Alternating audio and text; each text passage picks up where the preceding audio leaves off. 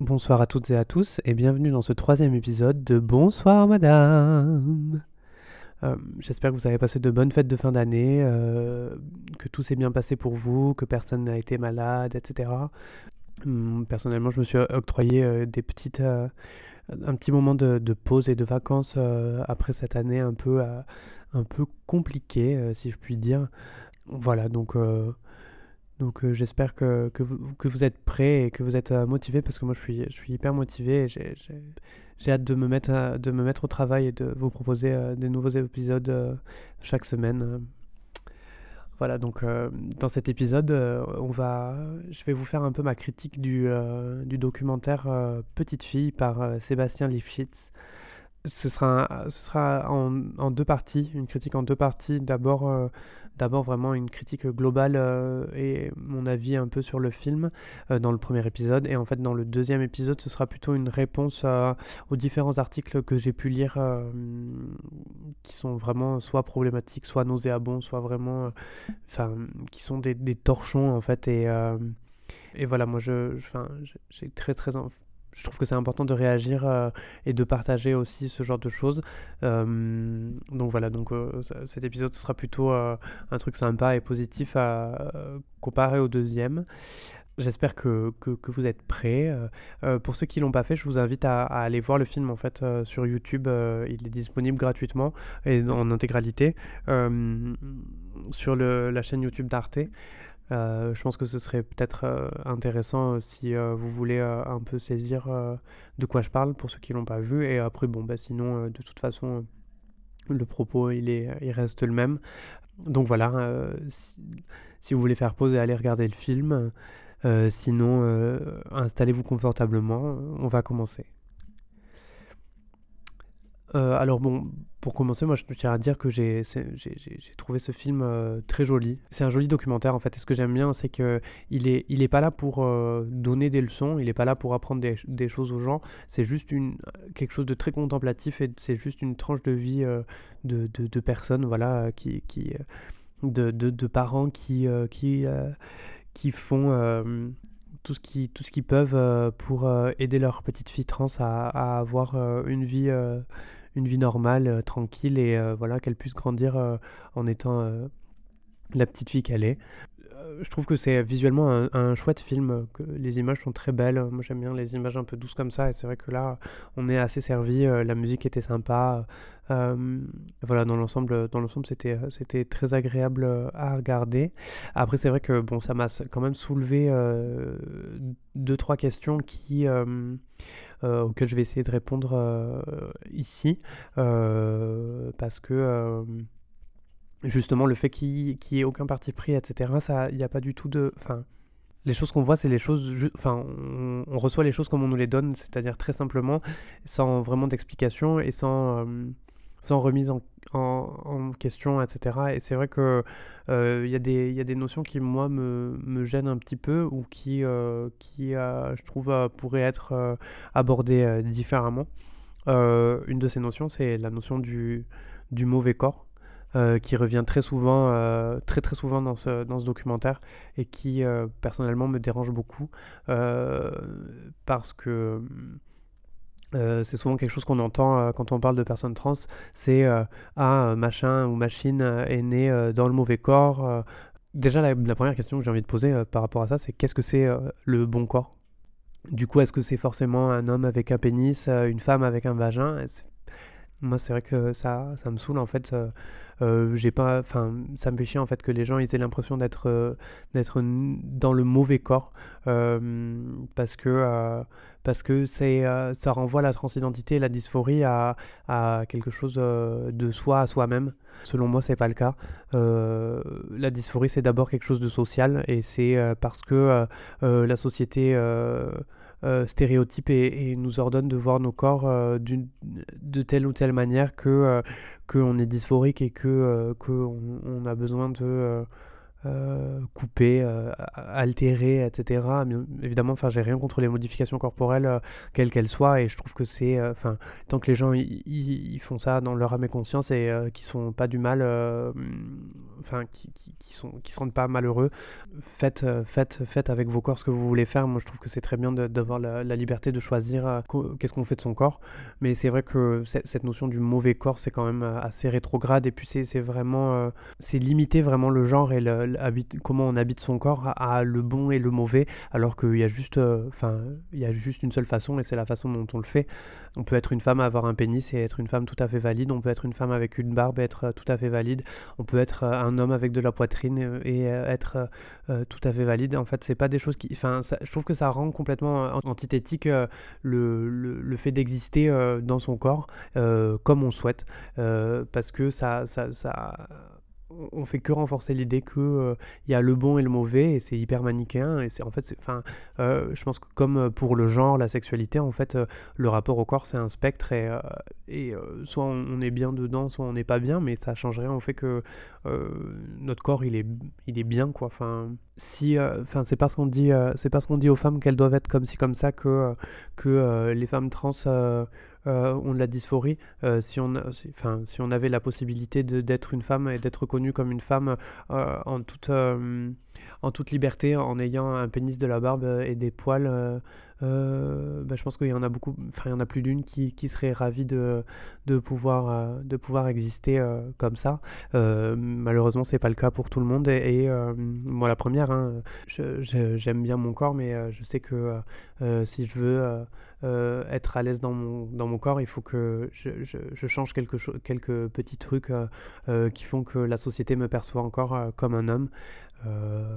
Et, c'est aussi ça, c'est de toute façon le genre c'est une histoire de perception. quand on est, on a, si on a un pénis ou un vagin, on est assigné tel ou tel, tel ou tel genre parce que notre organe génital, enfin nos organes génitaux plutôt, mais c'est encore une fois, c'est un truc de perception. C'est parce qu'à ce moment-là, on a vu et on s'est dit ah euh, parce que c'est comme ça, ça doit être un garçon ou une fille. Alors qu'à aucun moment on s'est posé la question de est-ce que euh, l'enfant euh, qui vient de naître en fait, bon ben déjà il avait envie de rentrer dans ce genre de, de, code. Et en plus de ça, est-ce que c'était, est-ce que c'est vraiment, est-ce que c'est vraiment là que c'est important? Parce qu'on peut très bien exister, se nommer et et vivre sa vie euh, sans avoir besoin de se limiter à, des codes sociaux euh, genrés. Euh, on a vu que ça pouvait exister.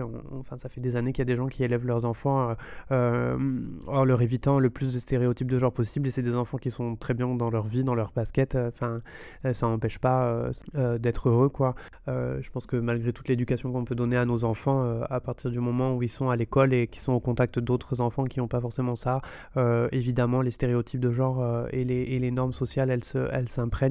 Euh, euh, quand on voit Sacha, la petite fille du, du film, euh, qui jette tous les vêtements bleus qu'elle a parce que, parce que elle sait même pas pourquoi, elle peut juste pas s'en empêcher, mais parce qu'elle a très bien compris que le bleu c'était une couleur qui était attribuée aux garçons et, et, et elle n'a pas eu besoin de qu'on lui explique mille ans euh, que, euh, que le bleu c'était pour les garçons, que pour, pour comprendre en fait euh, c'est quelque chose de...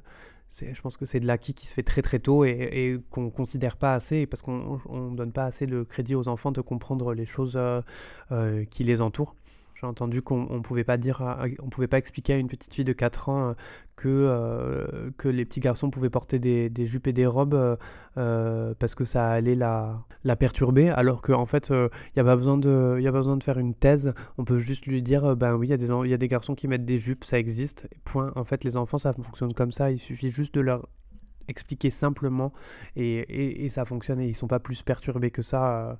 Justement, c'est c'est à cette époque, c'est à ce moment-là qu'ils sont le plus malléables et le plus, enfin, c'est plus facile de leur faire euh, comprendre. Euh, des choses euh, simples de la vie parce qu'en fait c'est en grandissant que, que, que, nous on intègre les schémas les schémas sociaux et qu'on se qu'on se dit euh, c'est après en fait qu'on a à déconstruire ça. Parce que eux ils sont en train de tout construire. Donc si s'ils construisent dans leur tête que ça existe et que c'est normal il n'y aura plus rien à déconstruire euh, après. Un, un, autre un autre point qui, qui m'a un peu travaillé en fait c'est que dans tout ce documentaire, en fait, on, suit le parcours de cette petite fille trans sans jamais, à aucun moment lui dire que c'est une fille trans. On, lui parle de dysphorie de genre sans jamais Enfin, on parle même aux parents de dysphorie de genre sans jamais vraiment leur expliquer ce que c'est, en quoi ça consiste. Enfin, peut-être qu'on leur a expliqué en off, mais c'est dans le film, du moins, on voit pas du tout, euh, on voit pas du tout ça. On se focalise exclusivement sur la dysphorie de genre et ce, moi je trouve que c'est un peu euh, c'est un peu dommage euh, quand, euh, quand on transitionne de, de uniquement se, se, focaliser sur ça ou de laisser un corps médical nous mettre l'attention que sur ça parce que ben le plus important quand on transitionne je l'ai déjà dit mais c'est l'euphorie de genre en fait le contraire de la dysphorie c'est qu'est-ce qui nous fait nous sentir bien et qu'est-ce qui, qu'est-ce qui nous fait, qu'est-ce qui fait qu'on se sent, qu'on se sent bien dans nos baskets et qu'on est heureux en fait d'être, d'être dans, dans notre vie et pas, et pas les choses qui nous limitent parce qu'on peut pas on peut pas s'arrêter seulement aux choses qui nous limitent. Évidemment, il y a des systèmes oppressifs, etc. Et il y, a des, il y a des choses qui sont, qui sont là et qui nous tirent vers le bas, mais, mais c'est, enfin, c'est important de travailler dessus, mais est-ce que c'est vraiment la seule chose qu'on a envie de, d'avoir en tête et de, de concevoir? Enfin, personnellement, je préfère largement euh, porter attention aux choses qui me rendent heureuse dans ma vie plutôt que des choses qui me, qui me, qui me rendent dysphorique parce que, parce que sinon je peux pas avancer en fait. Euh, voilà, enfin, dans tout ce film, il y a une seule fois le mot transphobe euh, qui est qui est prononcé et, et c'est tout. Moi je trouve que c'est que c'est un peu triste et un peu dommage parce que euh, euh, du coup cette petite fille en fait euh, bon c'est chouette elle peut elle peut se nommer petite fille elle, elle, elle, vit sa vie de, petite fille mais enfin, je pense qu'elle a bien compris et qu'on lui a bien fait comprendre que ce serait jamais une petite fille comme les autres.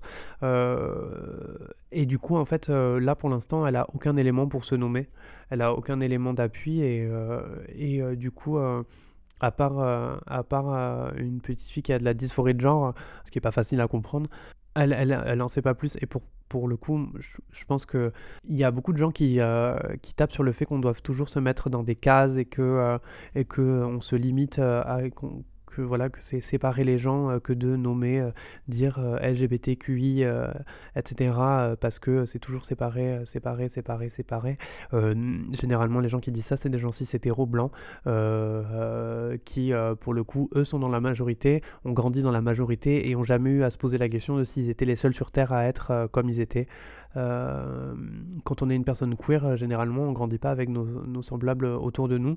Et c'est super important, en fait, de nommer euh, qu'est-ce qu'on est, qui on est, comment on est, parce qu'en fait, si on le nomme pas, est-ce qu'on existe, est-ce existe vraiment? Et surtout, est-ce que, on est tout seul, quoi?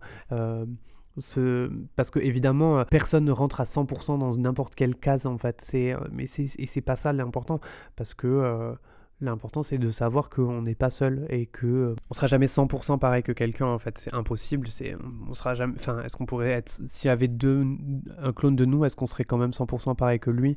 Euh, les jumeaux sont pas pareils euh, et pourtant ils partagent quand même énormément de leur code génétique mais pourtant il, y a un nom et il se, enfin, on est nommé, on, se reconnaît et en fait être avec ses semblables c'est une façon de, de, se rapprocher des gens qui vivent les mêmes expériences que nous et et voilà c'est c'est une des raisons pour lesquelles les personnes queer en fait euh, à partir du moment où elles le peuvent elles s'entourent surtout de personnes euh, de personnes queer parce que c'est plus facile de, de vivre euh, et de, de partager de partager nos vécus avec des gens qui comprennent en fait qu'est-ce que c'est de, de, vivre un peu ce qu'on vit se nommer, c'est vraiment, enfin, se nommer, c'est euh, trouver un moyen de, d'exister de, manière un peu plus palpable euh, que de, de, ne pas savoir en fait. Euh.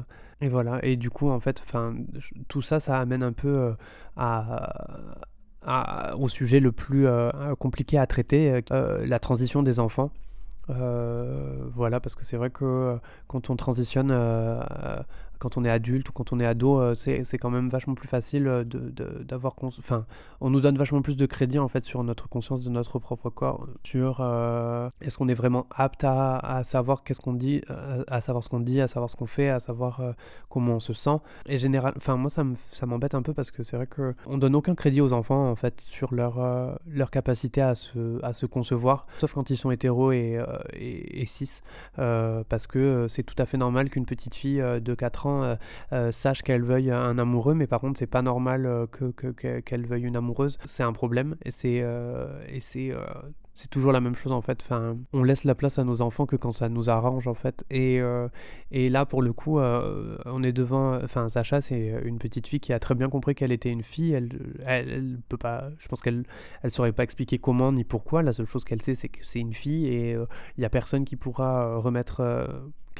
Qui pourra remettre ça en question. Et en fait, les, les, parents cherchent souvent pourquoi, comment, euh, à quel moment, etc. Et c'est vrai que je trouve que, enfin, je trouve que c'est un peu dommage et que c'est une perte de temps. Euh, euh, on n'a on pas d'explication en fait sur pourquoi on est trans, pourquoi on est gay, pourquoi on est lesbienne. Mais en fait, on s'en n'a pas, enfin, on n'a on pas d'explication, mais est-ce qu'on en a vraiment besoin? Est-ce que c'est vraiment, c'est vraiment nécessaire de savoir pourquoi on est comme on est pour avoir le droit d'exister en paix et sans qu'on vienne remettre en question notre, notre droit à, vivre nos vies et à aimer qui on veut d'une manière ou d'une autre. On a, pour moi, c'est important aussi de se détacher de, de ça parce que euh, c'est pas parce qu'on aura une explication scientifique que c'est pas parce qu'on n'a pas d'explication scientifique sur pourquoi on est comme ça que en fait pourquoi on est comme ça c'est pas éthique ou moral euh, dans le sens où euh, on, on, fait de mal à personne et on demande juste le droit à exister dans le dans l'indifférence je sais pas, c'est pas énormément demandé, je pense. Le rôle d'un parent, c'est de faire en sorte que son enfant il soit le plus heureux et le plus épanoui possible. Donc, Qu'est-ce qu'on fait quand on a un enfant trans? Oui, forcément, il faut faire attention à son enfant, et il faut faire en sorte, euh, il faut faire en sorte de, le préserver, mais après, enfin, à partir du moment où on permet à son enfant d'être heureux, et puis, enfin, je pense que c'est vraiment, on peut vraiment dans le documentaire voir la différence de ça. Quand, euh, le premier rendez-vous chez la, chez la pédopsychiatre, euh, où Sacha pleure, euh, pleure comme une adulte. Enfin, c'est même pas comme une adulte, elle pleure de douleur parce que, parce qu'en fait, l'idée même d'aller à l'école, euh, l'idée d'aller à l'école en, garçon, ça la terrorise et ça la rend vraiment mal. Et alors, à partir du moment où on lui donne la possibilité de, de, d'être elle-même autant qu'elle veut, autant qu'elle peut. Il y a un shift dans, sa, dans, son, dans son attitude, dans sa personnalité, et tout devient plus beau et tout devient plus rose pour elle. Et enfin, la, vie, la vie devient vachement plus sympa à vivre pour elle, j'ai l'impression. Et est-ce que c'est pas, enfin, est-ce que c'est pas juste le, le but de, de ça? Est-ce que c'est, enfin, est-ce que ça suffit pas juste de laisser nos enfants, de laisser nos enfants être heureux en fait euh, quand, on, quand on voit le malheur de cette petite fille qui est, euh, qui, qui, qui, qui, qui, est, écrasée euh, par le poids de sa dysphorie et qui, qui, à partir du moment où elle a la liberté de, de faire les choses qui, qui comme, elle, comme elle les entend, elle, elle s'épanouit quoi. Et c'est vraiment. Enfin, vraiment beau. Et, et c'est vrai que on parle souvent de, de comment comment préserver les enfants, etc. Et bon, bah, euh, la mauvaise nouvelle, c'est qu'on pourra jamais éviter euh, le danger euh, de tout ce qui peut arriver à, nos enfants. En fait, hein, il y a des choses qui se passent et qui sont pas de on pourra jamais les protéger de tous les dangers. Par contre, euh, la, seule, chose qu'on peut faire, c'est leur donner les, clés euh, nécessaires à ce qu'ils puissent euh, se sortir de situations difficiles et aussi leur montrer qu'on est là. Moi, je trouve que ce que les parents de Sacha font pour elle, c'est très beau et c'est très, doux de lui apporter un soutien inconditionnel, peu importe comment les choses se passent. Pour moi, c'est vraiment le. On demande pas plus en fait aux parents, euh, mais c'est déjà. Enfin, c'est énorme en fait déjà, mais il n'y a pas besoin de, plus que ça en fait. Laissez vos enfants, euh, laissez vos enfants euh, s'épanouir et être heureux parce que la vision qu'on a de, de, notre bonheur et de qu'est-ce qu'on entend pour le. Qu'est-ce qu'on qu'est-ce qu'on pense être bon pour, euh, pour nos enfants, c'est généralement euh, pas forcément la, c'est pas forcément la, la, direction que nos enfants vont prendre en fait. Et, euh, et c'est ça aussi se, détache, se, détacher de, des attentes qu'on a, parce que quand on fait des enfants, on a beaucoup il y a beaucoup de gens qui ont des attentes pour leurs enfants. Ils voient déjà comment ils, voudraient vivre, enfin ils voudraient que leurs enfants ils vivent leur vie, etc. Mais faut pas oublier que ben les enfants ils vivent leur vie pour eux, comme eux ils peuvent en fait. bon ben je, je pense que que c'est déjà pas mal pour, euh, pour, euh, pour euh, cette première partie. J'espère que ça vous a plu et que vous avez... Enfin, que n'hésitez pas à interagir avec moi si vous avez des questions ou des, des, opinions différentes par rapport aux choses que j'ai dites. Je trouve que, que c'est... Enfin, moi je suis toujours intéressé pour discuter quand c'est constructif évidemment. Voilà, donc je vous retrouverai euh, euh, la semaine prochaine pour euh, un épisode peut-être un peu plus musclé avec des prises de position qui seraient un, petit peu plus fermes en réaction du coup aux articles, aux différents articles que, que j'ai pu voir. voilà, bon, ben, je vous souhaite une très bonne journée ou une très bonne soirée. Merci beaucoup et à bientôt.